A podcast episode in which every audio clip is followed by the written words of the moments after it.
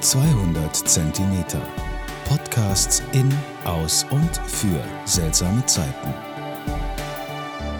Hallo, liebe Zuhörerinnen und Zuhörer. Herzlich willkommen zu meinem 50. Podcastbeitrag zur Kulturgeschichte des Weins und der Pfalz. Dieser 50. Podcast ist für mich ein besonderer Podcast, denn niemals hätte ich im März 2020 daran gedacht, dass es so viele werden.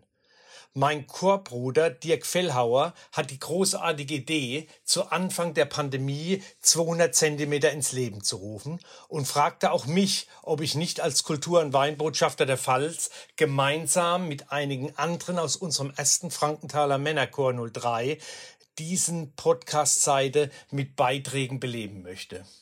Ich merkte sehr schnell, wie viel Falz in mir steckt und wie viel Spaß es macht, als Autor hier mich einzubringen. Selbst im Sommerurlaub an der Ostsee, beim Klappradfahren oder bei einem Oldtimer-Radrennen in Obermensing fing ich an, Erlebtes niederzuschreiben und zu vertonen.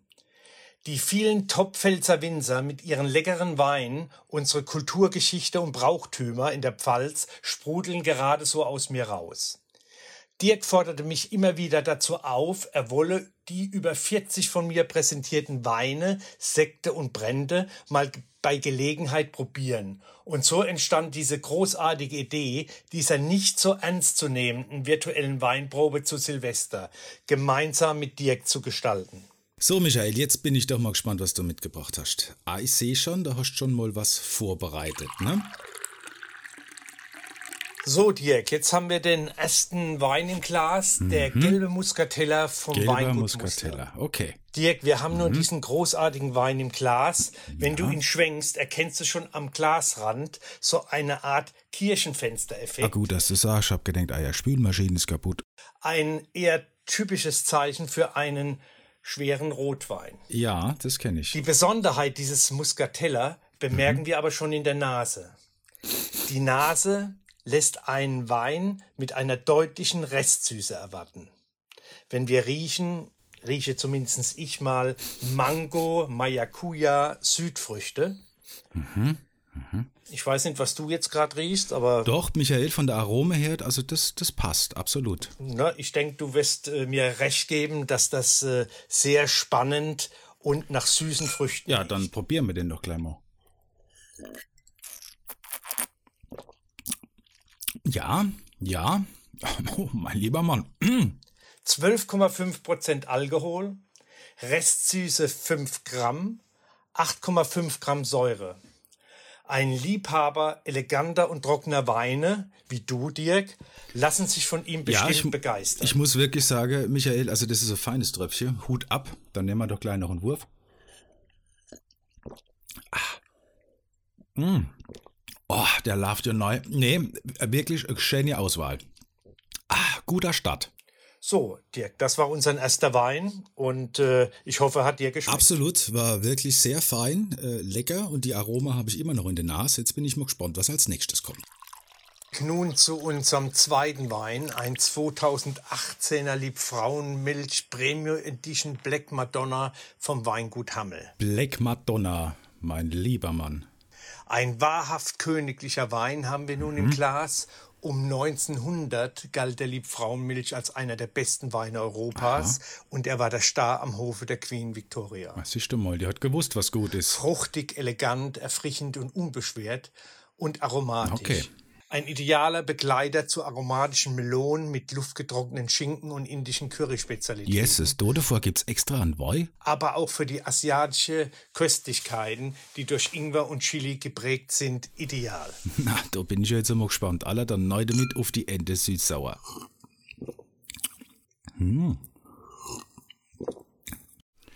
Ja, den nehmen wir. Der ist gut. Unser äh, dritter Wein ist ein Sauvignon Blanc. Alter, machst du das Glas immer so voll. Heieiei. Von der Winzergenossenschaft Herrenberg, Honigsäckel in Ungstein. Er wächst auf dem Ungsteiner Osterberg. Ein Qualitätswein mit dem typischen Duft nach Stachelbeeren, fruchtig mm. und frisch. 12,5% Alkohol, 5,2 Gramm Restsüße, 7,1 Gramm Säure. Ein klasse Sommerwein. Mm, dann neu damit. geht noch einer. Der vierte Wein ist nun wieder von der Winzergenossenschaft Herrenberg, der Melon Blanc de Noir. Ja, wir sind jetzt im Spasto. In der Nase riechen wir eine raffinierte Ja, Paprikanote, unbedingt, und zwar edelsüß. ein frischer und zugleich nachhaltiger Wein aus roten Trauben weiß gekeltert. Ideal für die Spargelzeit mit Sauce Hollandaise und auch ein idealer Grillbegleiter. Als Truff, ich weiß zwar nicht, ob sich das mit ihrer Ende verdrecht, aber das werden wir sehen. Was freue ich mich schon wieder auf den Sommer 2021. Ein wiederum idealer Wein für die Ganz Terrasse. genau, Sommer, da kann man sich schon wieder so richtig, ich bin so richtig in der Neulehre. Jetzt-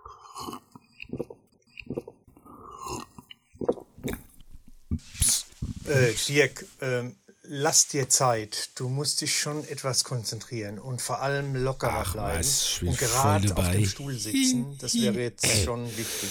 Dirk, Weine zu verkosten beansprucht alle Sinne im gehörigen. Maße. Maße. Wenn du den Kopf nicht frei hast und dich nicht voll auf die Degustation konzentrieren kannst, wirst du weniger fein schmecken und riechen. Michael, du als mein beste Freund, das ist beste Freund, kann ich so verlassen, ich bin voll dabei.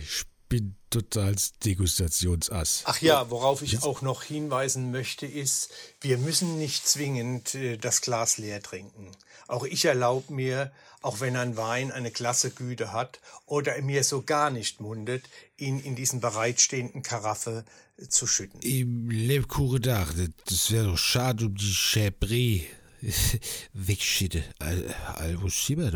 So, der sechste Wein, nun der blaue Also Gänsefüßer, blau, blau, eine historische Rebsorte neu entdeckt aus dem Staatsweingut Kühe Der Lieblingswein von Pfalzgraf Johannes Casimir, der von 1543 bis 1592 Ah auch ja, bekannt als der Jäger aus Kurpfalz Der Jäger lebte. aus Kurpfalz. Er hat diesen Wein im ersten deutschen Rebsortenerlass 1584 geschützt. Können wir jetzt wo trinken, bevor du dich schwindelig babbelst? Ich hab Durst. Jetzt machen wir mal eine kleine Pause und danach Pause? widmen wir uns Wie? den leckeren Was? Rotweinen der Pfalz.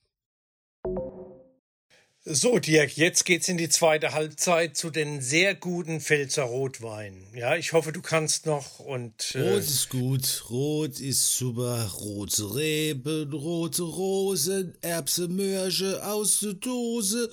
Aller Haupt und schenke mir euch die Brede. Dirk, äh, das geht mir jetzt doch ein bisschen zu schnell. Ähm, wir müssen es langsamer angehen. Zunächst müssen wir mal das Aussehen des Weins Der beurteilen. ist durch und durch durchsichtig. Ist der Wein klar oder trüb? Ist der Wein auch noch so trüb, immer hoch die Gellerrüb. Wie ist die Intensität? Also, wenn du die Intensität, Mensch, der batsch wie Sau. Danach wird am Wein gerochen. Dazu wird der Wein im Glas geschwenkt, um möglichst viele Aromen freizusetzen. Warum um alles in der Welt soll ich die freisetzen? Die sollen da bleiben, im Glas. Sitz zurück, Masche, Masche. Welche Aromen kannst du erkennen? Also, also ganz eindeutig ist ein Weinaroma zu erkennen. Ob schenk euch jetzt. Erst anschließend wird der Wein probiert. Also etwas langsamer. Bei Verköstigungen nimmt man einen nicht zu großen Schluck des Weins in den Mund. Dabei sollte man den Wein entweder schlürfen oder nach der Aufnahme durch die gespitzten Lippen Luft einsaugen. Das optimiert das Geschmackserkennen. Danach bewegt man den Wein zunächst an die verschiedenen Stellen der Zunge, um einzelne Nuancen herauszuschmecken und kaut den Wein danach im Mund. Ey, Michael, jetzt machst du aber, Edda. Wenn ich das alles so mache, seht, wie du sagst, wäre längst verdunst. Idealerweise sollte man den ersten Schluck wieder ausspucken und schauen, was im Mund zurückbleibt. Wie was zurückbleibt. Eine gähnende Leere. Was sonst? 80 Prozent des Geschmacks nehmen wir Menschen über die Nase wahr. Deswegen sollten wir uns hier etwas mehr Zeit lassen. Fortsetzung folgt.